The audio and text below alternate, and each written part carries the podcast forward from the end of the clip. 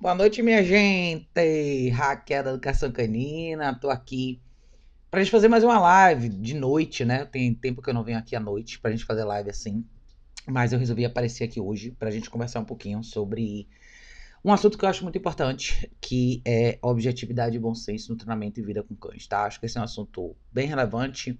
Eu tive essa ideia de fazer uma live sobre esse assunto, principalmente por conta de algumas questões que surgem com bastante frequência, principalmente nos webinários. Então, hoje a gente vai mergulhar um pouquinho mais sobre isso. Mas antes, eu quero mostrar algumas coisas legais para vocês. Espera aí. É, eu quero falar um pouquinho de duas coisas importantes. A gente vai falar sobre. Eu quero mostrar para vocês um pouco, de novo, com... falando sobre o webinário, né? Quem tiver afim, os webinários estão bem legais. A gente está com excelentes turmas, um pessoal super bacana. É, quem quiser saber mais sobre os webinários, entre aqui no site indogworkshops.com. É só entrar aqui no site, vocês vão ver esse ícone aqui da fotinho da Lucy. É só clicar aqui, vocês vão ter todas as informações bacanas sobre como o webinário funciona, como é que, vai, como é que são as aulas, o que, que acontece, enfim. Uma coisa bem legal sobre os webinários estão sendo o acompanhamento geral que a gente está fazendo com os alunos no grupo do Facebook, tá? Tá bem bacana. A gente tem grupo de WhatsApp, a gente tem o grupo do Facebook, e no grupo do Facebook a gente tem feito é, um acompanhamento muito legal com vídeos, é, com revisão dos vídeos dos alunos. Então tá sendo um material super rico, bem, bem maravilhoso para todo mundo acompanhar aí, tá? E quem quiser acompanhar as aulas e ver o replay das aulas, tem duas formas de fazer isso. Vocês podem fazer isso na minha plataforma do Apoia-se. E para saber aonde achar essa plataforma do Apoia-se, é, é só entrar no meu site aqui, educaçãocanina.org. Quando vocês entrarem aqui, vocês vão ver serviços e produtos e vocês vão ver aqui, ó, seja um apoiador desse trabalho, quando vocês entrarem é só clicar nesse link aqui que vai jogar vocês para minha página do Apoia-se. Quem tiver dentro do pacote de 50 reais ou mais por mês vai poder acompanhar aqui todas as aulas, tá vendo? As aulas estão todas aqui. Vocês têm a oportunidade de ver todas elas desde o comecinho e as próximas também, tá? Outra, outra alternativa de fazer isso também é fazendo parte do clube de membros do meu canal do YouTube. Quem quiser fazer parte, é, no Apoiador Ouro, vocês têm acesso a todas as aulas também, tá? Então tá sendo um material super, hiper rico, tá sendo super válido. A gente tem donos de cães, profissionais mais experientes, novos profissionais, pessoas que querem entrar na profissão. Então tem uma série de dúvidas diferentes, tem uma série de tópicos diferentes para serem abordados. Então tá valendo muito a pena. Quem tiver afim, entra no site dogworkshops.com. Não perca essa oportunidade bacana, tá? Marlene, meu bem, que bom que você tá aqui! É, eu quero. Deixa eu botar os comentários aqui um pouquinho mais para baixo hoje. Eu quero falar um pouquinho para vocês também sobre é, alimentação natural para cães, da Lapete Cozinha. Eu sempre falo deles para vocês porque é a alimentação que eu uso com as meninas aqui. Então, eles são uma empresa local aqui de São Paulo. Eles fazem uma alimentação maravilhosa para cães e gatos. Então, quem tiver afim, aí eu sempre falo de alimentação natural porque é uma coisa que mudou, muita, mudou muito a minha vida com meus cachorros desde o início. É, já tem quase. Uh, agora já vou para nove anos de alimentação natural. Então, faz diferença o tratamento do cachorro de dentro para fora, né? Se você pensar num cachorro mais saudável, é uma diferença enorme. Então, eles são uma empresa sensacional, eles fazem um produto muito legal. É, vocês vão poder ver bastante coisa no site deles sobre como tudo isso funciona.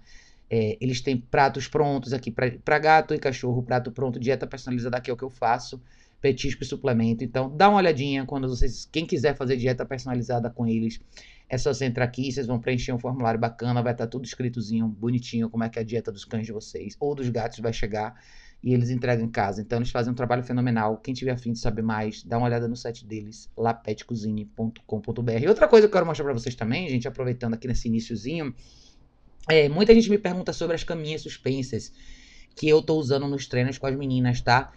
Essa é a marca. Vocês podem entrar no Instagram, Ática Camas e Guias, tá? Eles fazem umas caminhas muito legais, tá vendo? Essa aqui é um dos modelos que eu tenho.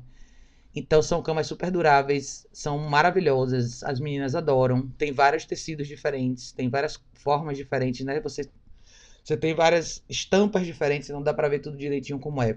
Aqui no Instagram vocês podem ver como é que elas são montadas, tá vendo?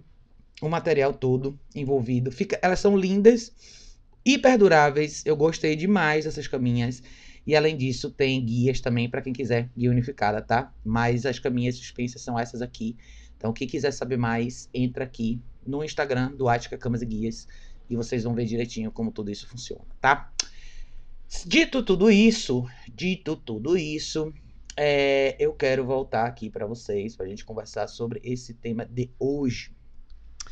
Eu escolhi falar sobre esse tema porque a gente vê principalmente uma confusão muito grande na cabeça das pessoas quando se trata de, de explicar o que acontece. Né? Quando a gente entra na. Quando, quando a gente fala sobre treinamento de cães e vida com cães, às vezes as pessoas principalmente os entusiastas, né, de cara, eles ficam super interessados em uma série de, de formatos de adestramento de treinamento diferente, categorias diferentes, coisas diferentes, e as pessoas acabam se perdendo e esquecem de uma coisa muito simples, que é a questão da gente usar o bom senso e a objetividade na hora de fazer a interpretação e de, de, de definir como é que vai ser a nossa vida com nossos cachorros.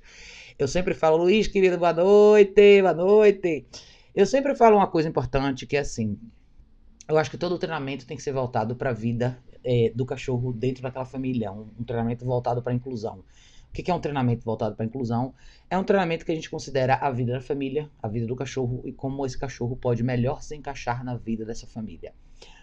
Isso é simples, tá? Isso é uma questão de, de novo, bom senso e objetividade. Eu acho que isso muitas vezes falta para muita gente.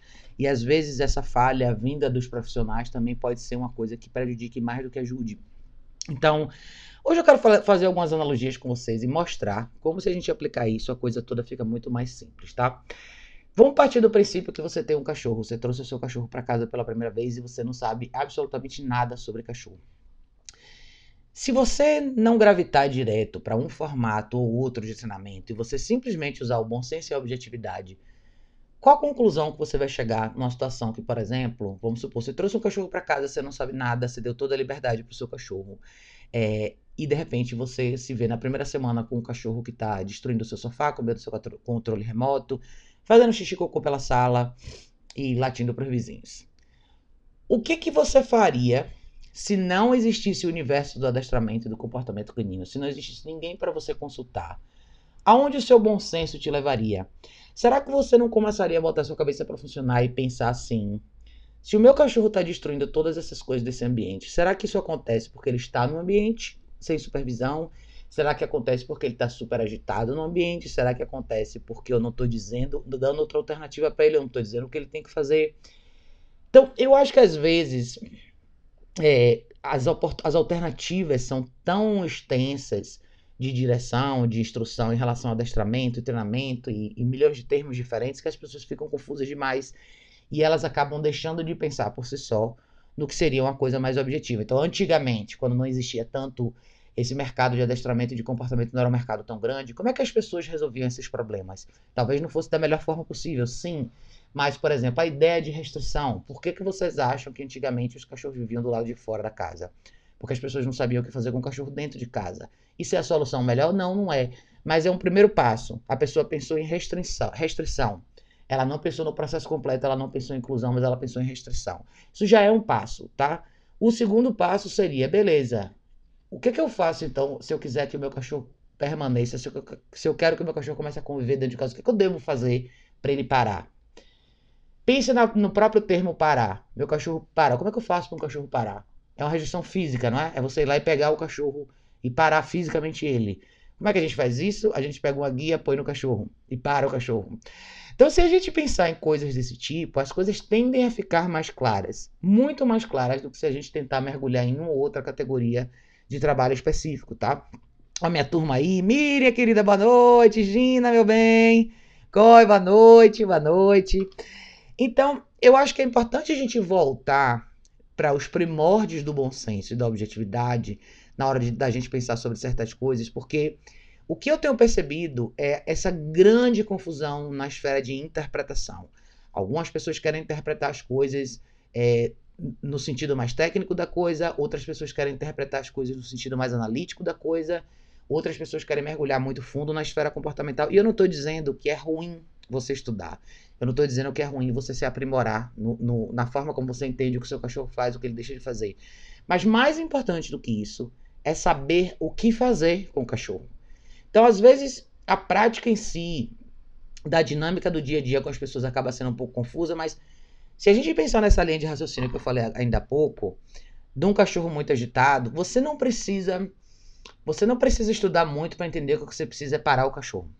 Eu acho que às vezes a pessoa fica imaginando assim, muita gente fala isso, é engraçado ouvir esse tipo de comentário, porque as pessoas às vezes falam assim: Nossa, mas eu não sei o que tá acontecendo, porque o meu cachorro é super agitado.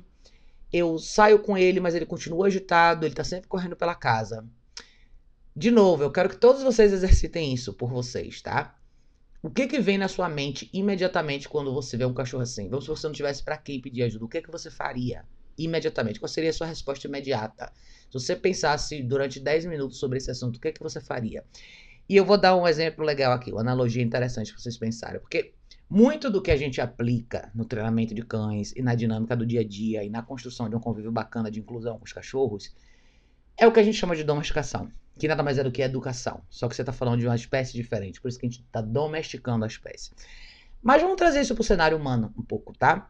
Vamos ver todo mundo que tem filhos, gente que tem filho pequeno. Quantos de vocês, a gente que já é adulto, vai lembrar que a gente passou por uma situação como essa? Quando a gente aprende a desenhar, é, a gente pega hidrocor, lápis de cor, lápis de cera, alguma coisa assim. Sua mãe, no início, coloca papel para você pintar, e cartolina e assim vai. Vamos supor que você está pintando na cartolina no meio da sala. E sua mãe falou que é ali que você tem que pintar. Só que de repente sua mãe levantou e teve que atender o telefone e ficou entretida com a ligação. Quantos de nós já pintamos a parede da nossa casa? Quantos de nós já. Ai, esse papel encheu aqui, peraí, deixa eu ver o que, é que acontece se eu riscar aqui. Riscou de caneta de lápis e assim vai. Quantos de nós já cometemos erros como esse? Quantas vezes a gente encosta num fio porque acha interessante, mesmo sua mãe dizendo que não pode pegar, mas você vai lá quando você é pequenininho e ai, deixa eu ver o que é isso aqui. Ou deixa eu rasgar esse papel para ver o que, é que acontece. É o teste, é a fase da curiosidade que a gente tem e muitas vezes a gente vê isso nos cachorros. Muitas vezes não, a maioria das vezes a gente vê. Se você parar para pensar sobre isso, né? Qual seria o erro numa situação como essa? Será que você, se seu filho estivesse aprendendo a pintar e de repente ele riscasse a parede da sua sala porque você se distraiu, será que você ia pensar: ai meu Deus, por que será que a criança fez isso? Será que existe alguma situação específica? Será que tem um fator emocional? Será que tem isso? Será que tem aquilo? Ou será que objetivamente não é mais fácil você fazer uma interpretação com base no que você está vendo na sua frente, que é o quê? A criança aprendeu, óbvio. A criança aprendeu a desenhar, você despertou nela uma curiosidade nova, você não estava prestando atenção, o papel ficou cheio de desenho, a parede estava ali, a oportunidade surgiu, a criança foi lá e desenhou na parede. É a, talvez a interpretação mais simples e a mais real. Você não precisa ir tão longe, você não precisa imaginar uma série de coisas, você simplesmente tem que avaliar o cenário que está na sua frente. Se essa for a sua interpretação, o que, que você aprendeu com isso? De repente, eu não posso deixar meu filho com a cartolina e, e o lápis de cera desenhando se eu não estiver presente para supervisionar, certo? Então, eu estou dando para o meu filho uma atividade para fazer, mas eu estou supervisionando, eu vou evitar erros, certo? Então, você restringe a criança um pouco mais, no sentido de supervisão. Você senta na sala, seu filho está sentado brincando aqui, ele está desenhando junto com você.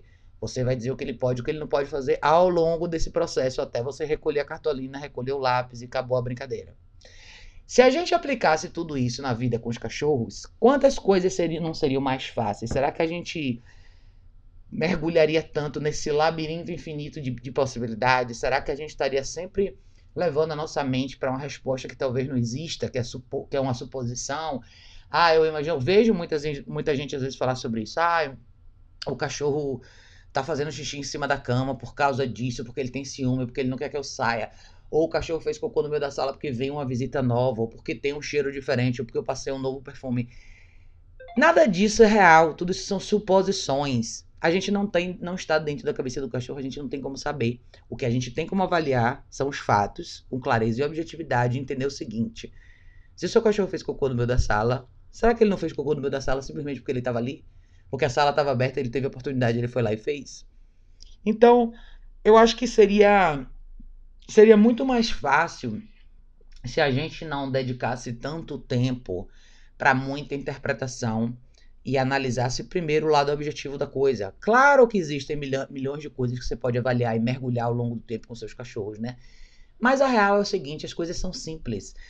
Quanto mais a gente foge da simplicidade, mais difícil fica para a gente lidar com situações com os cachorros da gente, seja no dia a dia, seja no processo de inclusão, de educação, de treinamento. Então, é, eu acho que a mesma coisa vale quando a gente fala de treinamento. Então, muita gente às vezes pergunta sobre. Ah, eu queria, sei lá, eu queria que o meu cachorro fosse mais animado, eu queria que o meu cachorro brincasse mais. Aí você fala assim, tá bom, eu quero que o meu cachorro brinque mais. Que horas eu vou brincar com o meu cachorro? Quanto tempo por dia eu tenho para brincar com o meu cachorro? E o que, que eu faço com a resposta da brincadeira do meu cachorro? Será que eu sei criar uma brincadeira onde o cachorro vai ficar mais tranquilo? Será que eu entendo o valor de ter um cachorro mais tranquilo dentro de casa? Pensando em inclusão de novo?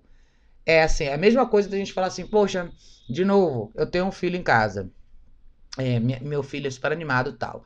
Ah, eu queria tanto que meu filho soubesse é, soubesse fazer acrobacia. Eu acho bonito. Que horas seu filho vai fazer acrobacia? Que horas a acrobacia entra no seu dia a dia? É uma atividade que cabe para você todo dia? Você consegue dedicar tempo para aquilo todo dia? E depois? Será que quando você voltar para casa com seu filho, você quer que aconteça o quê? Você quer que o seu filho fique fazendo acrobacia dentro de casa ou de repente você quer que o seu filho se comporte um pouco mais enquanto você trabalha, enquanto você cozinha, enquanto você lava roupa, enquanto você assiste televisão, faz uma refeição com sua família? Não é? A, a, dinâmica, eu acho que, que, a análise é a mesma, se a gente parar para pensar. É você cria o que você quer viver com. Você corrige o que você não quer viver com. Se a gente pensasse por esse lado, talvez a análise de todo mundo seria mais fácil. Talvez a forma como as pessoas lidam com os cachorros seria muito mais simples. E talvez a gente não tivesse tantos problemas, tantos questionamentos. Será que eu tô fazendo isso? Será que meu cachorro tá chateado? Será que ele não precisa de mais? Entendeu? É só a gente ter um olhar um pouco, talvez, mais objetivo em situações como essa, que a gente faria com que o universo da gente com os cachorros fosse muito mais simples, né? É, Edson mandou uma pergunta aqui. Ele falou: Como poderíamos enriquecer o nosso ambiente para fazer com que o cachorro se sinta mais à vontade quando entra um estranho em casa? O que podemos fazer para reverter isso? Edson, a sua pergunta cabe exatamente no que a gente acabou de falar agora, tá? Hum. Vamos lá, vamos usar esse mesma, essa mesma linha de raciocínio para avaliar a sua pergunta. Eu quero saber qual o objetivo, qual a resposta que você encontra, tá? Sua pergunta foi: como poderíamos enriquecer o nosso ambiente para fazer com que o cachorro se sinta mais à vontade quando entra um estranho em casa? Aí você perguntou: o que, que eu posso fazer para reverter isso? Por que, que você acha que o seu cachorro tem que ficar mais à vontade com uma pessoa que entra na sua casa? E mais, por que, que você tem que enriquecer o ambiente para isso acontecer? Então, Vamos voltar e pensar o seguinte: qual o seu objetivo quando uma pessoa estranha chega na sua casa? O que que você quer que o seu cachorro faça quando um estranho entra na sua casa? Pare para pensar sobre isso.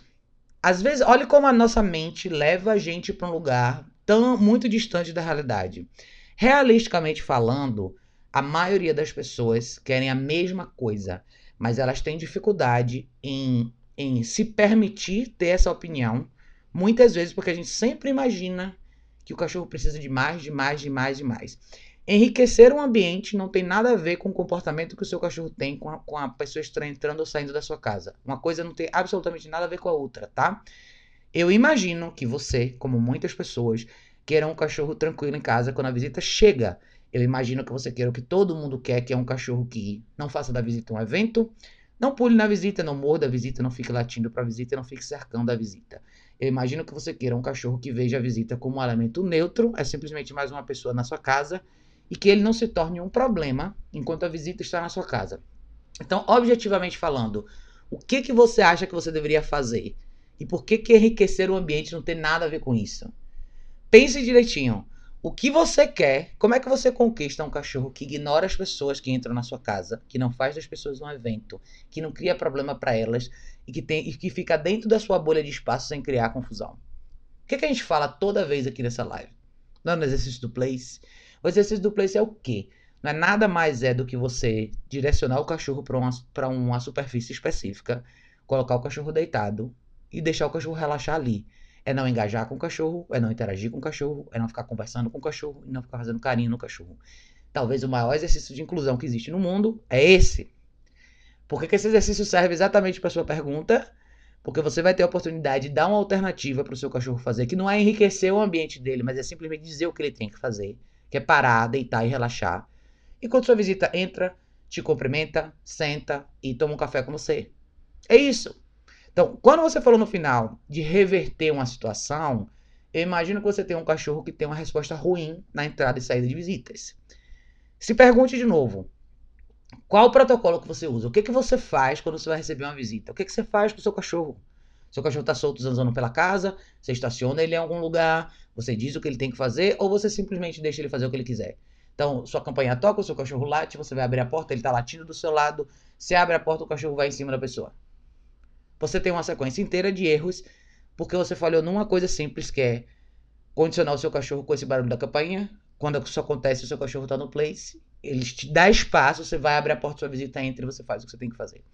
Talvez a sua preocupação seja o quê? Você quer que, tal, que muita gente tenha, comete esse mesmo erro. Às vezes a gente pensa que o cachorro tem que gostar da sua visita. Como você falou, você quer que o ambiente fique melhor, para o cachorro se sentir à vontade. O cachorro não vai se sentir à vontade com a sua visita se ele gostar dela ou se ele não gostar dela. Não é isso que vai fazer o cachorro se sentir à vontade. O cachorro vai se sentir à vontade numa situação como essa se você criar um espaço seguro para ele ficar onde ninguém vai atrapalhar ele. Onde ele não vai atrapalhar ninguém, ninguém vai atrapalhar ele. É a bolha de segurança, é o exercício do place. É isso, tá? Então, pense, pense nesse aspecto da coisa. Pense no lado simples e objetivo da equação que vai fazer com que você encontre uma resposta mais rápida. De novo, enriquecer o ambiente não tem absolutamente nada a ver com o seu problema. Você provavelmente é uma dessas pessoas que tem um cachorro que explode quando a visita entra. Por que, que o seu cachorro tem essa reação? Porque provavelmente você deu muita liberdade para o seu cachorro, provavelmente o seu cachorro circula pela casa livre o tempo inteiro. Provavelmente você nunca trabalhou essa questão da impulsividade, porque isso é uma resposta de, impuls de impulsividade que o cachorro tem. Ou seja, tocou a campanha, ah, eu vou gritar alguma pessoa aparecendo, ah, eu vou lá na frente. Nunca houve uma real intervenção. O cachorro assumiu a postura de policiar e patrulhar sua casa inteira e agora ele decidiu que o estranho não vai entrar. Então, basicamente, o seu cachorro está definindo o que ele vai fazer com base no que ele acha que deve ser feito. Não tem mais do que isso. Agora você vai, você vai ter que entrar num processo onde você vai ter que condicionar o seu cachorro a esse exercício. É botar guia, indicar o cachorro para place, criar duração, criar distração, criar distância para eventualmente você ter uma visita entrando na sua casa. Você vai ter um processo que vai envolver um pouco mais de correção, principalmente no seu trabalho de duração. Por quê? Porque você já tem um cachorro que tem um comportamento que ele já criou em relação a isso. Ele já criou essa associação. Mas por favor, não caia nessa armadilha. Enriquecer o ambiente, de novo, não tem absolutamente nada a ver com a forma como seu cachorro recebe visita. Não existe isso, tá? Então, eu não sei se, se, você quiser depois botar alguns comentários sobre o que eu falei sobre o seu cachorro, se é real ou não, se tem mais detalhe, fica à vontade para botar aqui, tá? Porque talvez a sua pergunta seja um dos grandes exemplos do porquê as pessoas se perdem nesse processo. Não é só pegar o seu cachorro e prender no banheiro, prender na área de serviço, prender outro lado. Você tem que ensinar o cachorro a lidar com a situação. Começa com um cachorro que está fora de controle, você para o cachorro. Como? Você põe uma guia no pescoço e para o cachorro. Você limita a possibilidade de movimento. Depois que você fez isso, você direciona o cachorro para algum lugar, que é o famoso exercício do place. Depois disso, você cria duração. Você começa a aplicar esse exercício no seu dia a dia. De novo, pensando em inclusão. Hoje eu postei no Instagram sobre isso. Quanto mais coisas do seu dia a dia você introduzir nesse exercício, melhor. Como que é a sua vida dentro de casa? Faça, desse, faça esse exercício fazer parte da sua vida. Todos nós temos oportunidades múltiplas todos os dias de praticar o exercício do place dentro de casa. Eu falo isso em todos os meus vídeos. Quando você está cozinhando, quando você está lavando roupa, quando você está lavando prato, quando você está estendendo roupa, quando você está vendo televisão, quando você está trabalhando no computador, quando você está falando no telefone, quando você está varrendo a casa. Todos esses são momentos onde, se você quer o cachorro incluso na sua rotina, ele tem que estar estacionado em algum lugar. Então você tem duas alternativas. Ou seu cachorro nessa hora está no place, ou seu cachorro nessa hora está numa caixa de transporte. É isso.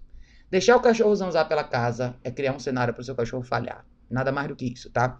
É assim que a gente cria cães reativos, cães explosivos, cães impulsivos, cães que não sabem estar numa situação nenhuma, numa situação diferente, com, com gatilhos diferentes, que o cachorro sempre vai ter uma reação ruim. Seja vocalizar o tempo inteiro, seja pular nas pessoas, seja se agitar demais e assim vai, tá? Mas se quiser, deixe mais, mais detalhes aí nos comentários que a gente vai um pouquinho mais a fundo, tá? Andréa falou aqui, boa noite, Raquel. Amo seu trabalho. Obrigada, Andréa.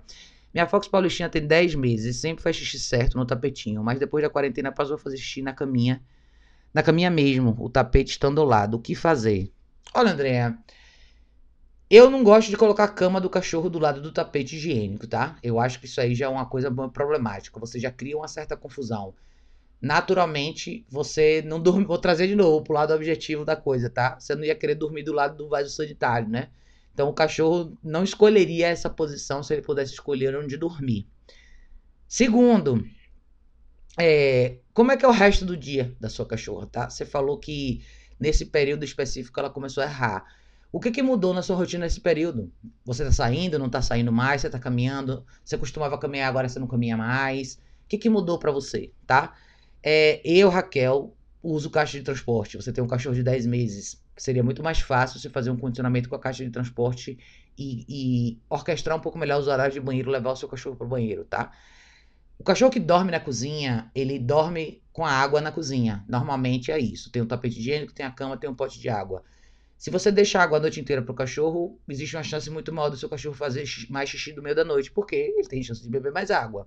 Quem usa caixa de transporte, você pode limitar o último, o último horário do dia que o seu cachorro vai beber água, vai se alimentar, ele vai dormir na caixa de transporte, o cachorro vai acordar de manhã, você leva ele no banheiro.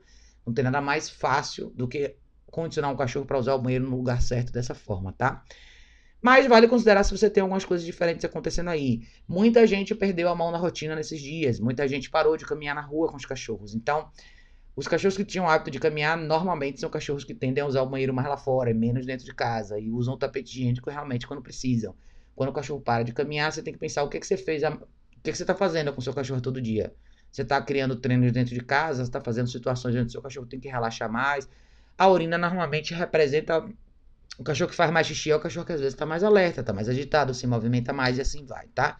Mas eu, se você está na situação que você está hoje, pelo menos eu tiraria a cama desse lugar, tá? A cama do lado do tapete higiênico acaba ficando mais confuso. Tente colocar numa extremidade diferente, já que é aí que você vai deixar seu cachorro, tá? E pense na rotina, de forma geral. O que, é que você está fazendo com o seu cachorro, tá? Tá sendo produtivo a rotina do seu cachorro? E produtivo não significa que é um dia de treino ativo.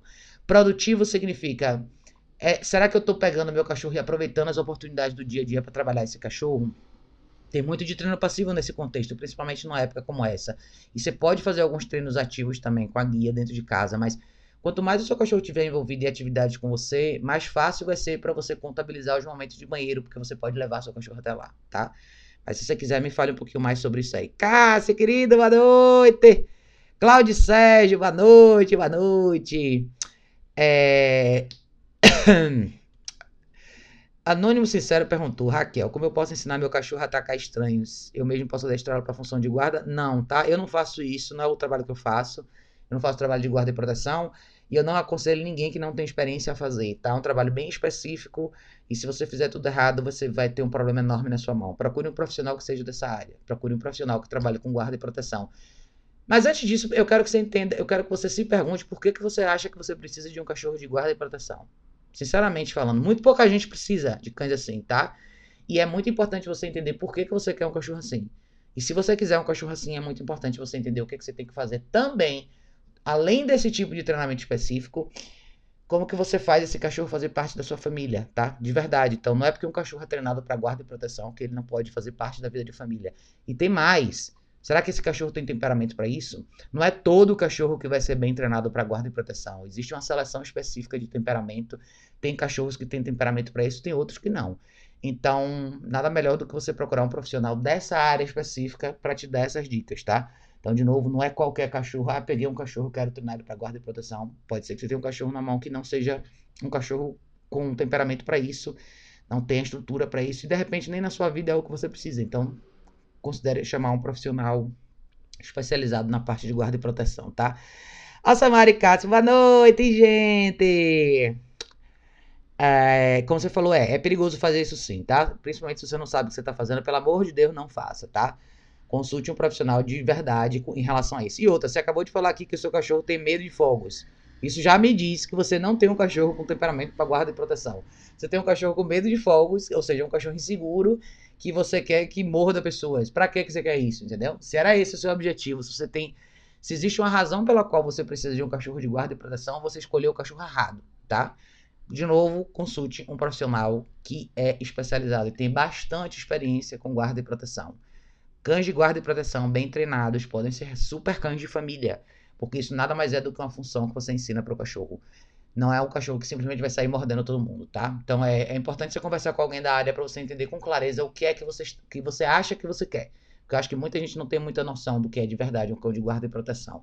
E não é simplesmente um cachorro selvagem que vai morder todo mundo que entra na sua casa. Não é assim, tá?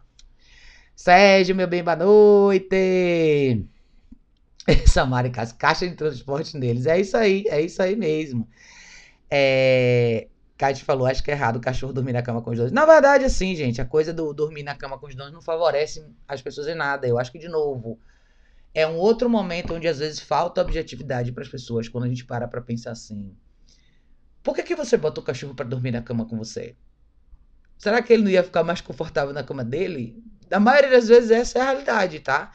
E às vezes a gente fica querendo essa coisa do cachorro. Ah, eu quero que o cachorro me faça companhia, eu quero que ele fique comigo. Mas e o cachorro, gente? O cachorro vai dormir bem? Será que você ia dormir bem com alguém em cima de você o tempo inteiro, entendeu? No, no, no final das contas não faz muito sentido. Não faz, entendeu?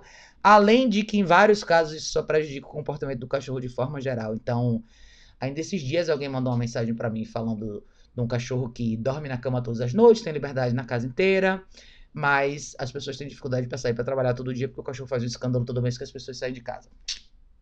Tá vendo? Então é só a gente avaliar de novo.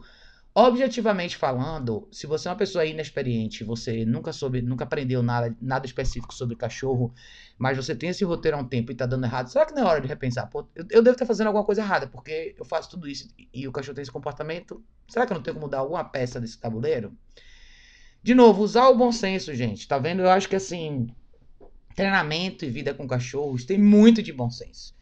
O lado de comportamento canino tem muito de bom senso. O lado de adestramento tem muito de bom senso.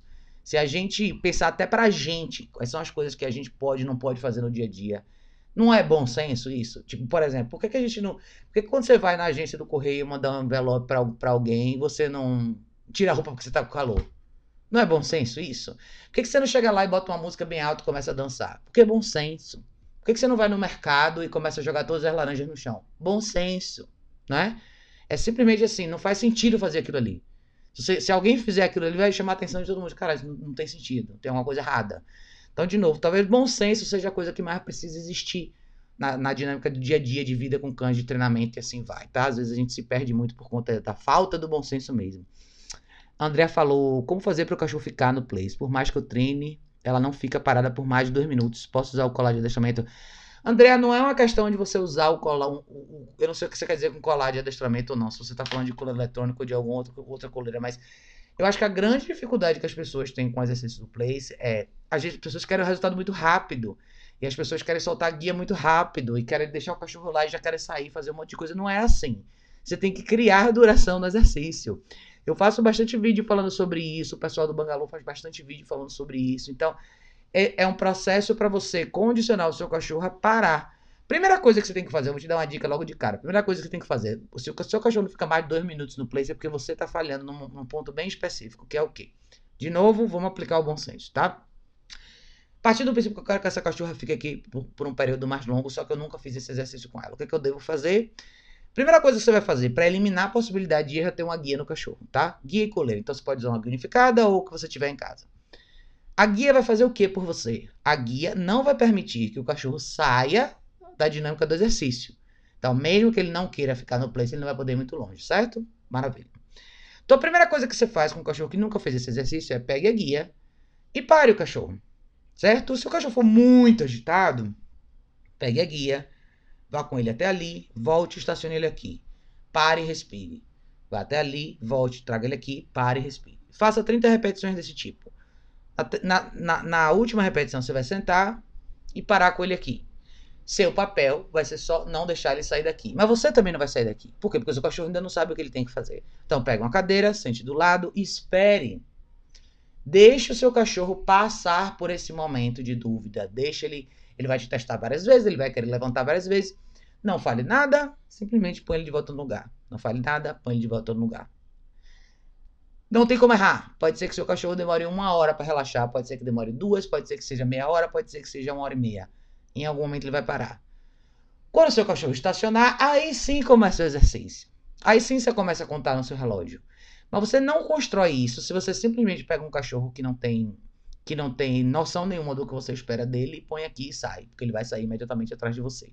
Então, acho que o início do exercício do place para todo mundo é esteja do lado do cachorro, esteja no ambiente com o cachorro. Uma vez que o seu cachorro entende esse conceito e você começa a praticar isso múltiplas vezes ao longo do seu dia, todos os dias, você vai criar o quê?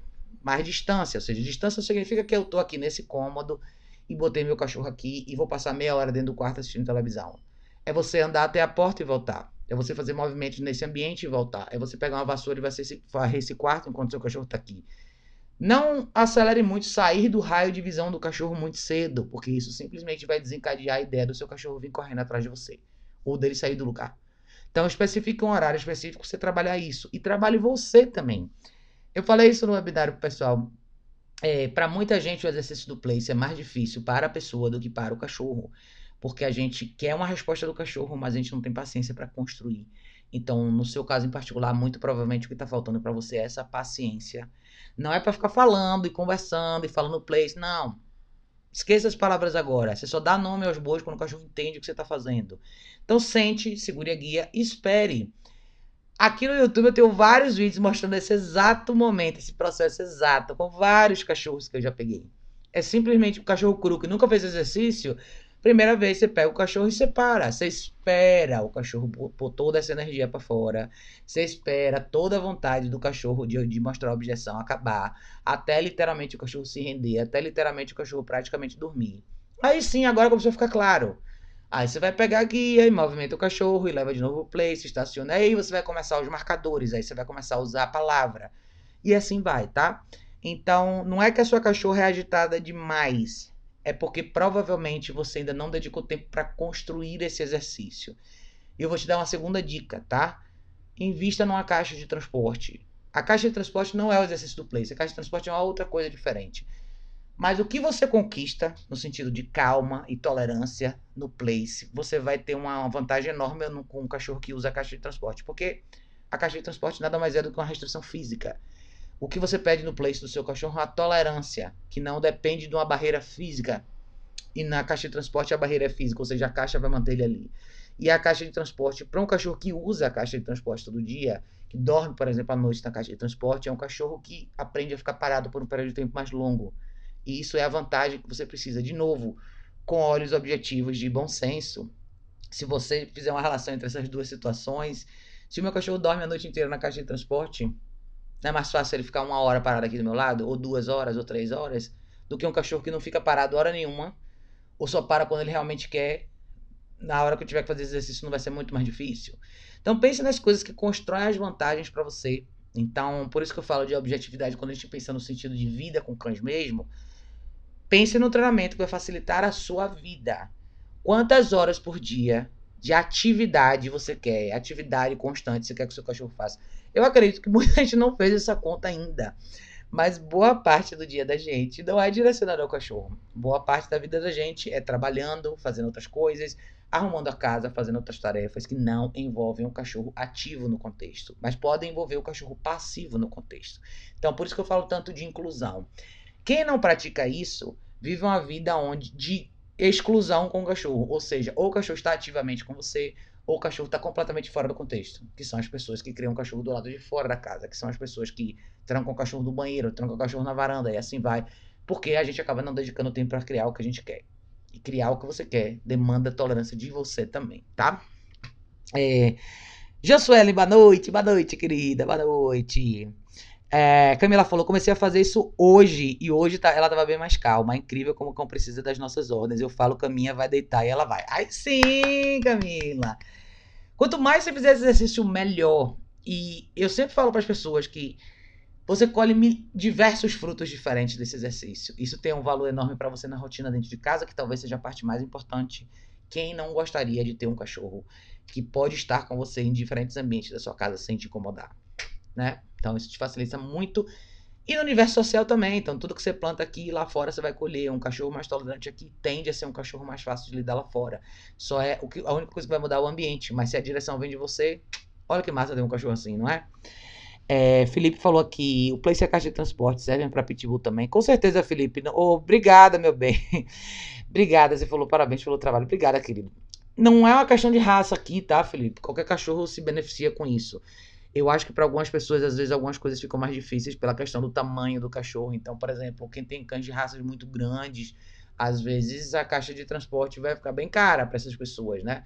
Então, você pode investir, construir um canil de alvenaria que simule mais ou menos o mesmo tamanho da caixa, mas todos os cachorros podem usar a caixa de transporte e devem, todos os cachorros podem e devem fazer exercício place, tá?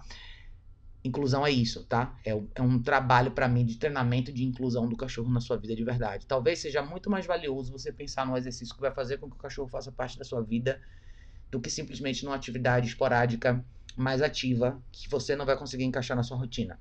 Entendeu? Então não tem nada a ver com raça, tem a ver com a escolha que você tem do tipo de vida que você quer ter com seu cachorro, tá?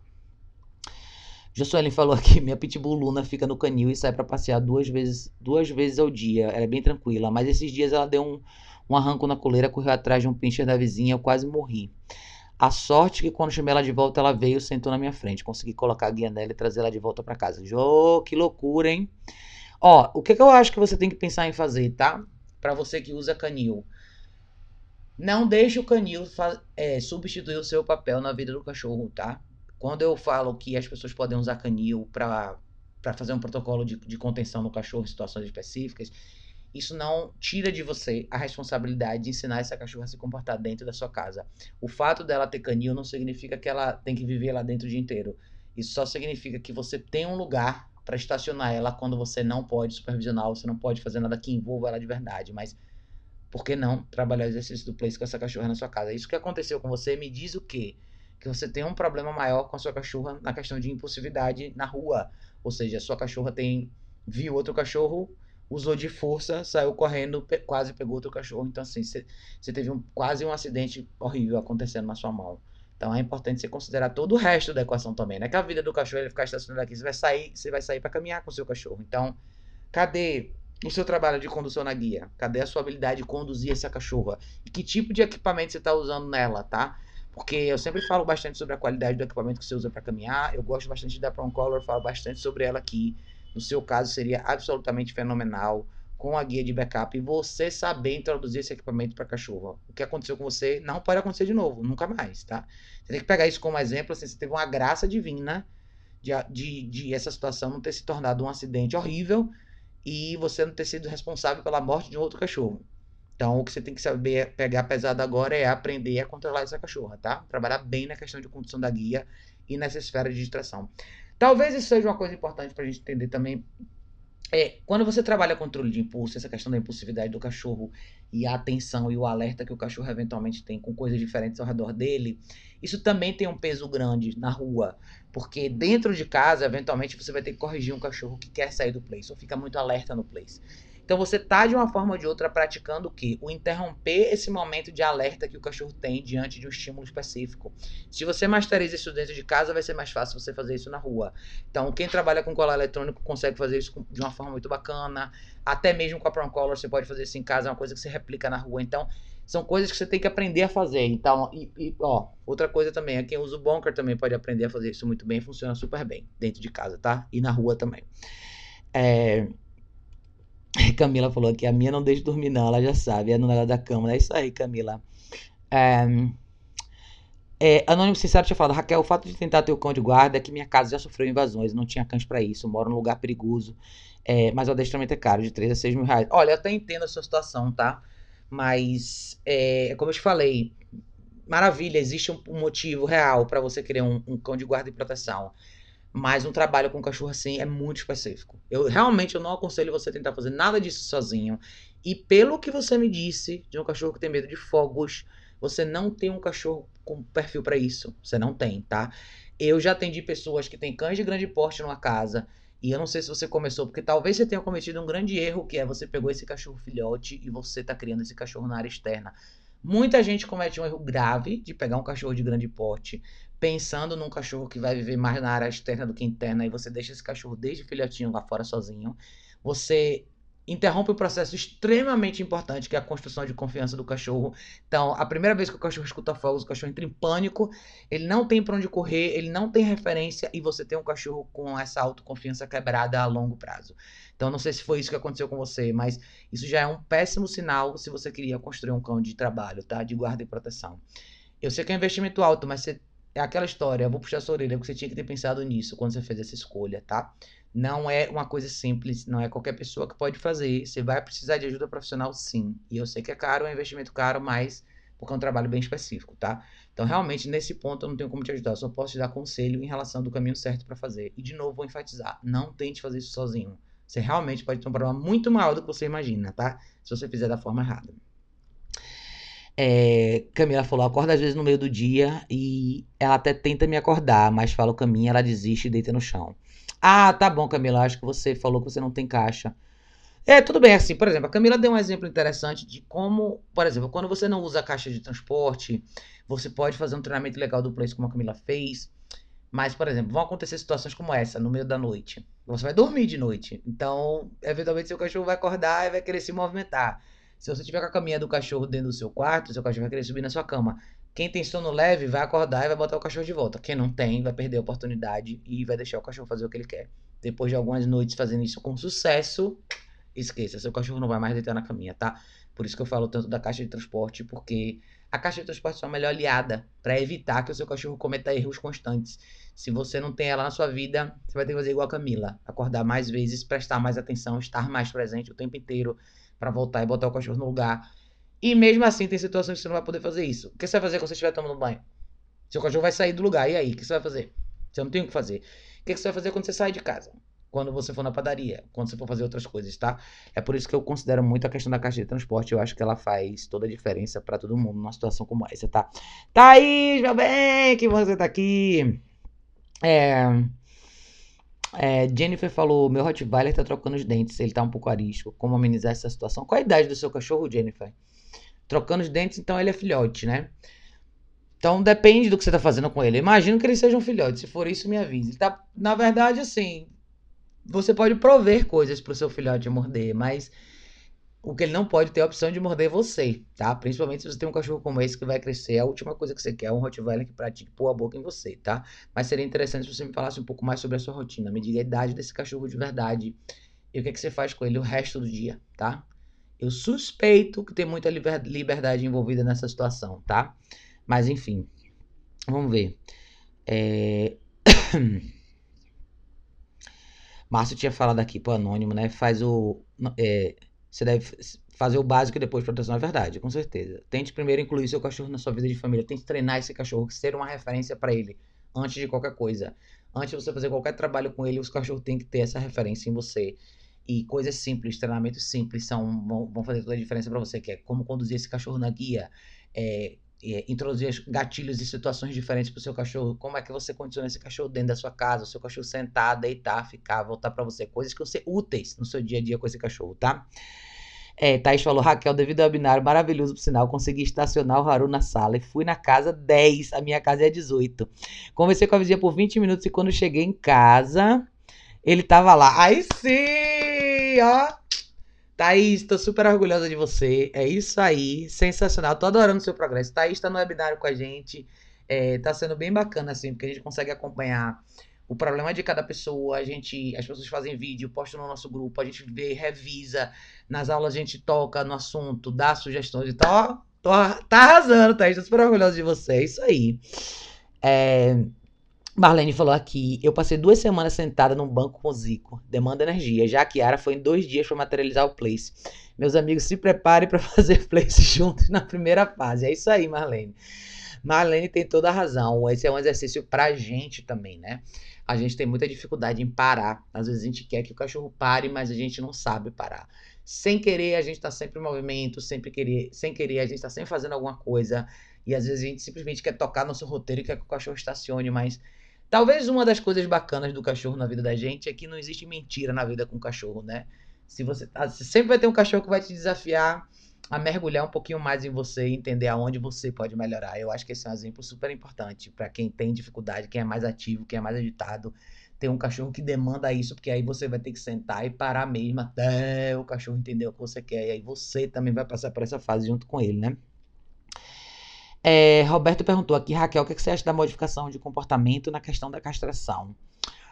Roberto, é, eu não. Na verdade, assim. É muito. As pessoas têm opiniões diferentes em relação a isso. Eu não acho que a castração modifica o comportamento do cachorro. Eu acho que não, tá? Eu acho que as pessoas castram os cachorros por outras razões. A ideia de. Tem esse mito de que, ah, meu cachorro marca tudo pela casa. Se eu castrar, ele vai mudar. O meu cachorro briga com o meu outro cachorro. Se eu castrar, isso vai acabar. Não, isso não vai, tá? Eu acho que você pode ter um excelente cachorro intacto, sem castrar nunca, como você pode ter um excelente cachorro castrado. Então não é a castração que vai determinar isso. Eu acho que a castração tem mais um impacto na, na, na, no lado do, assim, de desenvolvimento do cachorro. Tem algumas coisas que você pode ver acontecer com o cachorro. Tem a, dependendo da época que você castrar, tem a questão do desenvolvimento do cachorro de uma forma geral, não. Mas, tipo, todas as minhas cachorras aqui são castradas. E é tranquilo, nunca tive problema em relação a isso. Mas castração não é a solução de problemas de comportamento, tá? Será aí que você queria chegar? Essa é a minha resposta simples e direta, tá? Você falou aqui, eu tô querendo montar uma creche, o que você acha da galera tudo junto, brincadeira junto também? Não, pelo amor de Deus, tá, Roberto? Não.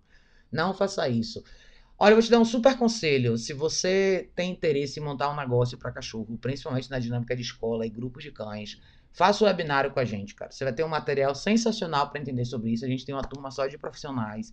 É, eu tô te falando isso não é porque eu quero vender o webinário, não, porque eu acho que vai ser bom para você. A sua pergunta me diz o quê? Que você ainda não tem uma visão muito realista do que é a dinâmica de grupos de cães. O que você me perguntou aqui é todo mundo junto, brincadeira juntos também, é talvez seja o pior caminho que você possa ir. Talvez seja o que vai fazer você desistir de tudo isso muito cedo. A dinâmica com grupos de cães tem muito do que a gente estava falando até agora com cada indivíduo, só que com múltiplos cães. O que vai fazer o seu negócio dar certo com um grupo de cães não é a quantidade de, de brincadeiras que eles fazem juntos, não é o correr para lá e para cá, não são as bolinhas, é a sua habilidade de se tornar referência para cada um desses cães que vão estar com você. E muito do seu dia vai envolver treino passivo. Se você não sabe disso, muita gente não entende isso, mas é isso que faz um negócio com um grupo de cães funcionar.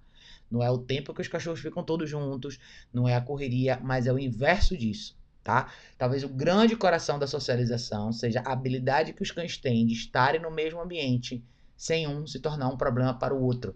De novo, vamos trazer para seu, para sua pergunta, o aspecto dessa live de hoje, que é o bom senso. Como é que você imagina que um grupo de cães, que um grupo de cães diferentes, que vivem com famílias diferentes, de casas diferentes, como é que você imagina que esses cachorros todos vão entrar no ambiente e vão se comportar bem? Como é que você imagina que isso vai acontecer? Olha o risco que você corre quando você coloca esse grupo todo junto, sem determinar para cada cachorro o que ele pode e o que ele não pode fazer nesse ambiente. Use bom senso. Traga isso para uma realidade nossa. Por que, que você acha que as pessoas, nós seres humanos, quando vamos num restaurante, nós sentamos cada um em nossas mesas? Por que, que a gente não fica todo mundo em pé circulando? Por que, que a gente não vai na mesa de outra pessoa e pega comida? Por que, que a gente não pisa no pé das pessoas, não puxa o cabelo das pessoas? Porque a gente sabe que isso é um comportamento invasivo e a gente sabe que existe retaliação. Se você for na mesa de alguém que está almoçando e puxar o cabelo da pessoa, provavelmente a pessoa vai retaliar e você vai ter uma confusão lá dentro. Isso é o que acontece nas creches para cachorro. Infelizmente é o que acontece quase que todos os dias. A gente agora está começando a entrar no contexto onde algumas pessoas estão tendo um pouco mais de noção da realidade, mas de verdade, para você, dê uma olhada na possibilidade do webinário. São, a gente faz cinco aulas, são cinco semanas com acompanhamento praticamente todos os dias. Então, seria ótimo se você tivesse a oportunidade de mergulhar um pouquinho com essa turma, que seria muito bacana para você, tá? Mas pelo amor de Deus, não vá por esse caminho, tá? Eu sei que você deve ser uma dessas pessoas que viu muita, muitas dessas reportagens, você imagina que essas coisas são um maior sucesso, que é tudo maravilhoso, e não é. Não é. Infelizmente, lugares que funcionam nesse formato têm brigas praticamente todos os dias dentro desses espaços. O ambiente é o um inferno, os cachorros só se machucam e você não traz nada de benéfico nem para os cachorros nem para as famílias, tá? Então tem um processo longo aí que eu acho que seria válido para você fazer. Se você quiser saber mais sobre o webinário, dá uma olhada aqui, tá na descrição desse vídeo, tá? Tem um link do, do aqui. É, acho que valeria muito a pena para você. Pelo menos você começa no caminho certo, você você vai evitar uma série de erros que muita gente comete e você tem mais chance de ter um negócio de sucesso a longo prazo, tá? É. Norberto falou, boa noite, Raquel, boa noite, Norberto. Minha filha Júlia ama a Ema. tá fazendo aniversário hoje, manda um beijo na Ema, estamos assistindo na TV. Ô, oh, querido, obrigada. Ema é uma graça também. Ema fez aniversário agora, dia 29, a Ema fez um ano. Ema é uma figurinha também. É super animada, mas tá ficando uma cachorra bem massa. Que bom que ela gosta dela. Todo mundo gosta da Ema, né? Ela tem uma cara engraçadinha mesmo. Que bom, Norberto, que bom. Leandro falou, Raquel, ótima live, parabéns, você é show, sempre uma aula. Obrigada, meu bem, obrigada de coração. É... Camila falou, protetor articular é tudo na hora de dormir. você sabe, Camila, que eu tenho um sono super leve também. É, tem muita gente que já me indicou isso daí. Ah, Raquel, põe um protetor. Porque durante muitos anos, principalmente nos últimos anos do Zico, eu sempre ficava preocupada, né, com ele, se estava acontecendo alguma coisa com ele. E assim, ele tomava muito remédio, ele fazia muito xixi, ele acordava direto. Acho que assim, nos últimos, nos últimos meses de vida dele, eu praticamente não dormi, porque ele acordava a cada 20, 30 minutos para ir no banheiro, para beber água. Então, nossa, foi o período assim que eu mais fiquei exausta com essa fase dele. Muito, foi muito difícil mesmo, mas eu tenho ouvido de elefante, já, por natureza. Então, qualquer coisa eu acordo. Então, protetor articular é uma boa mesmo, viu, Camila? É, Jennifer falou quatro meses. Quatro meses é a sua Rottweiler que você tinha falado, né? Deixa eu ver. Acho que era isso mesmo. É o seu Rottweiler, né? Jennifer, o que, que você faz com esse cachorro todo dia? Essa é a minha pergunta que eu queria saber, né? Você falou aqui, ele tem quatro meses, sempre teve acesso à casa e meus três filhos pequenos, mas agora ele não come e tá bem arisco. Sempre faço caminhada e ensino algo sempre baseado nos seus vídeos. Você tá fazendo. Você tá falando que ele não come, né? Você tá usando a alimentação dele para os treinos diários? Isso é uma pergunta. Segundo, você já começou a introduzir o exercício do place para ele? Seria ótimo. Com quatro meses você já pode introduzir. Talvez ele não tenha tanta duração, mas você já vai criar essa noção. Principalmente considerando que você tem três crianças pequenas em casa, tá? Seria de extrema importância. Não basta você dar acesso a ele, você deixar ele ter acesso à sua casa. Mas você tem que dizer o que, que ele pode fazer na sua casa. Então, essa é uma fase que você usa muito a guia apesar de ter três meses, um Rottweiler de três meses já é uma vaquinha, já é bem grandinho. Então, você pode e deve começar a introduzir a guia, fazer trabalho de condução na guia com ele, usar comida. Eu usaria a comida do dia para os treinos todos os dias. E nesse tamanho dele, ele ainda é pequeno, você ainda poderia usar uma caixa de transporte para ele. Eventualmente ele vai crescer e aí você tem que considerar ter um canil ou uma caixa de transporte para o tamanho dele, que vai ser mais cara, mas também poderia valer muito a pena para você. Talvez o seu erro esteja nesse tempo de liberdade dele. Mesmo que você fale para mim assim, ah, Raquel, de vez em quando eu ponho ele para fora e, e fecha a porta. Ele tá livre lá fora, tá? Então essa coisa dele ser arisco, na verdade, assim, depende. Ele, ele, por exemplo, você vai dar coisas pro seu cachorro morder. Eu dou para as meninas aqui rótula de boi, mas eu dou dentro da caixa de transporte. Então eu dou uma hora para elas ruírem aquilo ali. Acabou, uma hora eu recolho e guardo. Então, nessa fase do cachorro trocar os dentes, ele vai querer morder coisas? Vai. Mas dê coisa que ele pode morder e num lugar específico. Principalmente quando você tem criança. A última coisa que eu quero é que o seu filhote esteja ruindo alguma coisa e seus filhos passem perto. E ele considere que seus filhos são uma ameaça ou que seus filhos estão querendo pegar alguma coisa dele ou que ele pegue alguma coisa dos seus filhos, tá? Então, o lugar de proteção, de descanso, de sossego para o cachorro ter acesso a essas coisas é super importante. Eu, no seu lugar, eu teria uma caixa de transporte para ele. Agora, ele é pequeno ainda. Se você tiver uma caixa extra grande, você vai conseguir usar essa caixa por alguns meses e eventualmente depois você vai ter que ir para uma caixa maior, a gigante com Rottweiler, né? Aí ou você pode trocar, vender, tem bastante gente que compra a caixa de transporte usada investir numa maior, ou eventualmente você construir um canil de alvenaria para ele. Porque é importante o trabalho de contenção. A gente acha que não, mas você achar que o seu cachorro vai sempre fazer as escolhas certas quando ele tem liberdade de fazer errada, a gente volta de novo para o conceito dessa live aqui. Então, mesmo que você fosse uma pessoa que não soubesse nada, você teria que se perguntar: se o meu cachorro tá arisco, ele tá arisco em que situação específica? Quando eu vou encostar nele, quando eu vou fazer carinho nele, ou quando eu tô sentado ele vem até mim, qual é a situação? Será que não tá faltando para ele momento de descanso? Descanso forçado, que é o descanso da caixa de transporte que ele tem que existir, até ele se tornar um descanso natural? Eu acho muito complicado para uma pessoa que tem três crianças em casa não ter um protocolo de confinamento devido, tá? Então eu pensaria muito nisso na, no uso da caixa de transporte para você, tá, Jennifer? E aí você pode comprar coisas para o seu cachorro morder. Não vão faltar opções para ele nessa fase, tá? Você pode dar uma série de coisas diferentes que vão ajudar ele a mexer nesses dentes. Por exemplo, a Emma aqui adora cenoura. Cenoura de verdade. Então eu compro no mercado a cenoura e eu dou para ela, ela fica mordiscando a cenoura dela. Claro, a Emma já tem um ano, ela já tem todos os dentes definitivos, mas você pode usar coisas diferentes nessa época para ele morder, tá? Mas num lugar seguro, de preferência que seus filhos não tenham acesso, tá? E num lugar pequeno, não num lugar grande, tá bom? É... Leandro falou aqui, seguinte, ao adotar um dog da rua, além de cuidar de veterinário, você precisa dar dicas do que fazer no momento de trazer ele para casa, como introduzir um novo comportamento saudável. Ah, você, ah, você falou assim, você poderia dar dicas do que fazer no momento de trazer ele para casa, como introduzir um comportamento saudável. Leandro, a primeira coisa que eu falo para todo mundo, independente de onde você trouxe o cachorro, se foi da rua ou se você comprou o cachorro, não importa, tá? Talvez uma coisa que todo mundo deveria ter na hora de começar uma vida com cachorro é uma caixa de transporte. Eu falo isso em todos os vídeos, por quê? Porque a caixa de transporte é uma coisa que elimina uma série de possibilidades de erro. você traz um cachorro para dentro de casa, sei lá, vamos pegar o exemplo que você deu. Você pegou um cachorro que era de rua, um cachorro já adulto, mais de um ano, tá? Então você pegou um cachorro que o que, que esse cachorro vai fazer na sua casa quando você não puder olhar ele? Então, a primeira fase do cachorro vai ser uma fase mais restrita, onde o cachorro vai ficar na caixa de transporte quando você não puder supervisionar e você vai dividir o seu dia para construir o cachorro que você quiser. Então, na primeira fase, o que, que você vai fazer? Partindo do princípio que é um cachorro com mais de seis meses, mais de cinco, seis meses, né? Você vai ter que introduzir o cachorro à noção de pressão na guia. Você vai ter que introduzir o cachorro à noção do exercício do place. Você vai ter que introduzir o cachorro a uma série de estímulos novos que vão fazer parte de uma nova vida do cachorro, que são o quê?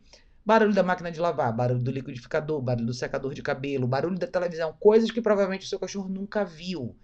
Nessa primeira etapa, você pode usar totalmente a comida do dia para o cachorro e fazer a alimentação dele quebrada em situações como essa. Que vai ser, se você morar em prédio, por exemplo, o cachorro se acostumar com a ideia do elevador, barulho de campainha. Tudo isso para o cachorro novo que veio da rua, ele provavelmente não viu nada disso. Então, tudo isso vão ser coisas novas você vai descobrindo aos poucos o comportamento desse cachorro. Será que ele é um cachorro inseguro? Será é que ele não é? Será que ele é um cachorro mais alerta, que tende mais ao combate ou não? Mas o nome do jogo é controle. Então é a caixa de transporte, treino todo dia, várias vezes ao dia, pequenas sessõezinhas, você com o cachorro na guia, ensinar o lugar onde seu cachorro tem que usar o banheiro, que é uma coisa que todo mundo tem muita dificuldade. Então, se você dividir o seu dia em coisas simples como caixa de transporte, saiu da caixa, de leva direto na guia para o banheiro, seja o tapete higiênico, a grama, onde você queira usar, Dali vamos fazer uma sessão de treino, seu cachorro bebe água, ele se alimenta durante o treino, ele volta, bebe água de novo, usa o banheiro e volta e descansa na caixa de transporte. Bom senso, seu cachorro nunca vai errar. Nunca vai errar. As chances dele errar vão ser muito menores. Então você vai construir isso aos poucos, por pelo menos um, dois, três meses assim. Aí sim você vai ter um cachorro um pouco mais sólido, você vai ter um cachorro que vai criar uma referência um pouco maior com você. No meio desse caminho, você vai ter que masterizar a condução da guia, e aí, uma vez com a guia, você vai ter que levar o seu cachorro para o mundo lá fora. Aí você vai ter que descobrir como o seu cachorro reage ao mundo lá fora. E aí avaliar se você está com o equipamento certo ou não para conduzir o seu cachorro diante de uma situação mais desafiadora e assim vai, tá? Então começaria por aí, tá, Leandro? Todas assim, as minhas, minhas cachorras aqui, com exceção do Zico e da Emma, todas vieram adultas e todas eram de rua. E todas passaram pelo mesmo processo. Então você percebe, o que, deu para perceber? Algumas. A Kika, por exemplo, no início, ela tinha muito medo de homem. Ela não gostava, ela tinha muito medo de chuva. A Lucy já era desconfiada com todo mundo. A Malu já era uma cachorra 100% super confiante, não tinha problema com ninguém. A Emma, quando chegou, tinha um pânico de andar na rua. Então você vai descobrindo isso conforme você vai trabalhando o cachorro todo dia. Você vai expondo o cachorro gradativamente essas situações. Você vai descobrindo o que é que você precisa fazer para esse cachorro melhorar, né? É mais ou menos por esse caminho. Marlene falou, é o caminho pro desastre, os grupos de cães adrenalizados. É verdade, Marlene. Aí, ó, tem que ser, tem que ser, tem que prestar atenção nisso daí, viu, é, Roberto, né? Roberto tinha perguntado. Márcio perguntou, eu tenho dois cães e cadê o resto da sua pergunta, Márcio? Cadê, cadê? Ah, o resto da sua pergunta, cadê, Márcio? Acho que não veio. Deixa eu ver se eu consigo, se eu consigo ver aqui. Eu tinha falado que você tem dois cães, cadê, cadê, cadê? Deixa eu ver. Se aparece o resto da sua pergunta. Ah, não, você apagou o resto da sua pergunta. Se você quiser, depois você põe de novo, tá, Márcio? É, Roberto falou assim: manda o link do webinário. Gostei bastante da resposta. também pensei nesse caminho. Eu vou te mandar aqui. Cadê? Vou colocar aqui no chat o link do webinário, porque aí todos vocês podem ver, tá? Vou botar aqui no chat do YouTube.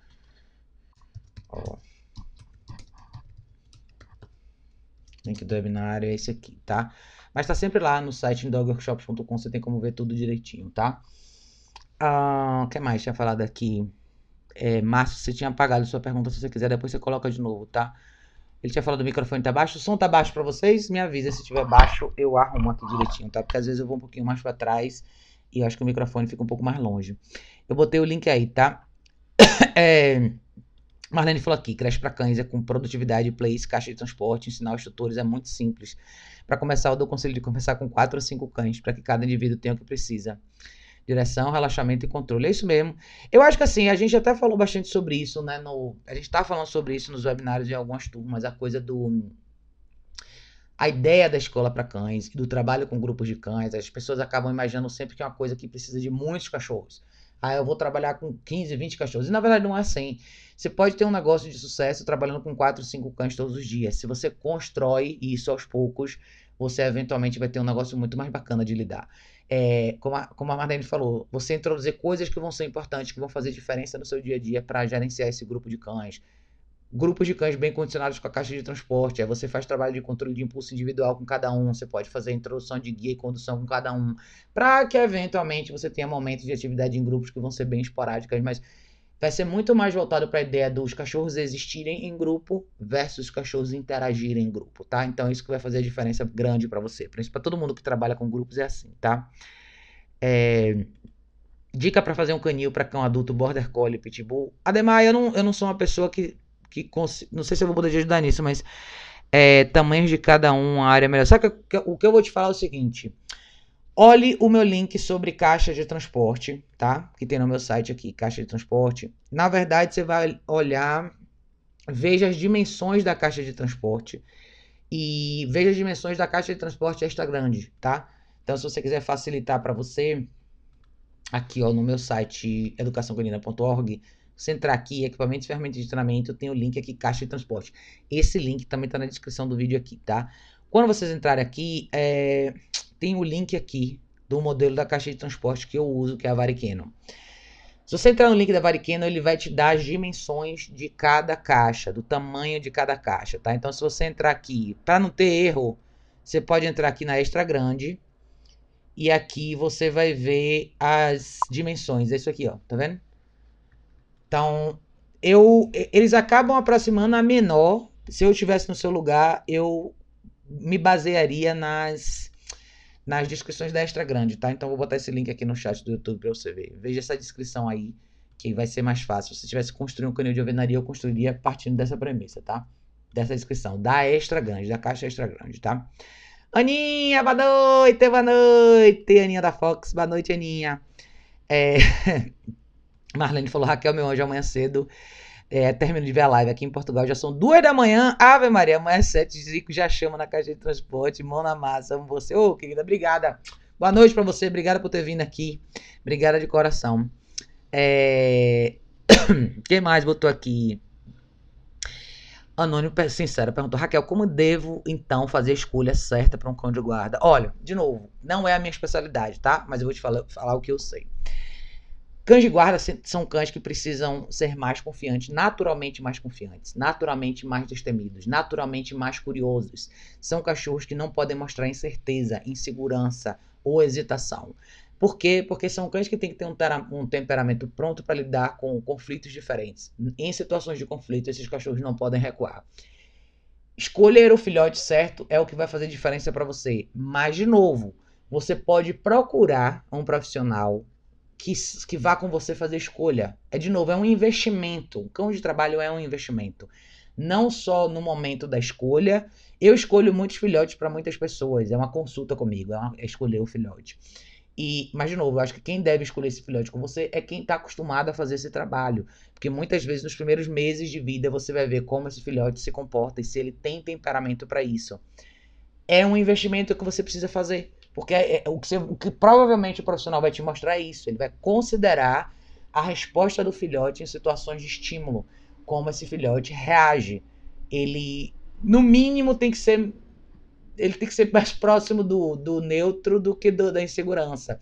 Na realidade, ele tem que ser um filhote mais próximo à curiosidade e, e a possível combate, vamos dizer assim, né? Ou seja, se alguma coisa assusta ele, ao invés dele retrair, ele tem que ir lá ver o que está acontecendo. É mais ou menos isso que você vai querer. Mas, de novo, não é minha especialidade, tá? Não é isso. Mas eu acho que você vai ter que fazer, se você realmente quiser isso para você, você vai ter que fazer um investimento com uma pessoa que saiba o que fazer. Pesquise, de repente você pode conseguir um profissional bacana que faça um trabalho melhor para você e de repente o seu investimento não vai ser esse, eu não sei, eu, não é o meu mercado, entendeu? Mas eu iria por esse caminho. O que eu posso dizer de verdade assim, não faça essa escolha e não comece esse treinamento de maneira deliberada, tá? Porque pode ser muito perigoso.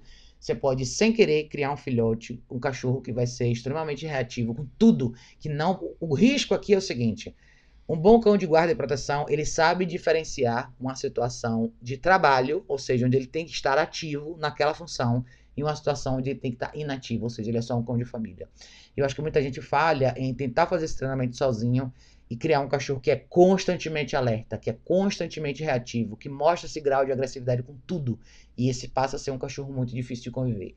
Esses são aqueles cachorros que eventualmente não saem mais de casa, não caminham mais, não são expostos a nenhuma situação social, porque eles simplesmente não sabem como lidar com isso, eles não sabem desligar. Esse é o grande risco que você corre, tá? Camila falou assim: Raquel, indiquei seu canal pro, pro meu psicólogo. Ele me disse que já conhecia, que fez o treinamento com você pro Dog. Ele, sério? Ai, que massa, Camila. Depois me fale que é, que maravilha. É, mas é isso, gente. Foi uma live bem legal. A gente fez uma horinha aqui. Se vocês tiverem dúvida em relação às coisas que a gente comentou, gente, eu acho que o, coração daqui do, do vídeo de hoje era simplesmente para fazer vocês pensarem um pouco no bom senso. Eu não tô dizendo que vocês não têm que estudar. Eu não estou dizendo que não é legal entender as coisas, mas o olhar objetivo faz com que a sua vida com seu cachorro seja mais fácil. Seja na dinâmica do dia a dia que você tem com ele ou na escolha do treinamento que você vai fazer com seu cachorro. Às vezes a gente vai muito fundo, a gente, como eu falei, a gente entra num labirinto que não tem fim. E a gente acaba se questionando em relação a algumas coisas que, na realidade, são simples de entender se a gente aplicasse o bom senso e a objetividade no contexto geral, tá? Mas é isso, gente. É, Anônimo falou, Raquel, mensagem. Obrigada, querida. Obrigada de coração. Obrigada mesmo. Obrigada a todos vocês que vieram aqui pela live, a todos vocês que acompanham o meu trabalho sempre. É, é sempre um prazer ter a companhia de vocês, a gente poder bater esse bate, poder bater esse papo, conversar assim mesmo que a distância, né? Principalmente no momento que a gente tá. Mas é isso, turma. De novo, quem vê o replay tiver dúvidas, fiquem à vontade para deixar aqui nos comentários. Como sempre, vai ser um prazer ouvir de todos vocês, tá? Beijo enorme. A gente se vê em breve no próximo vídeo.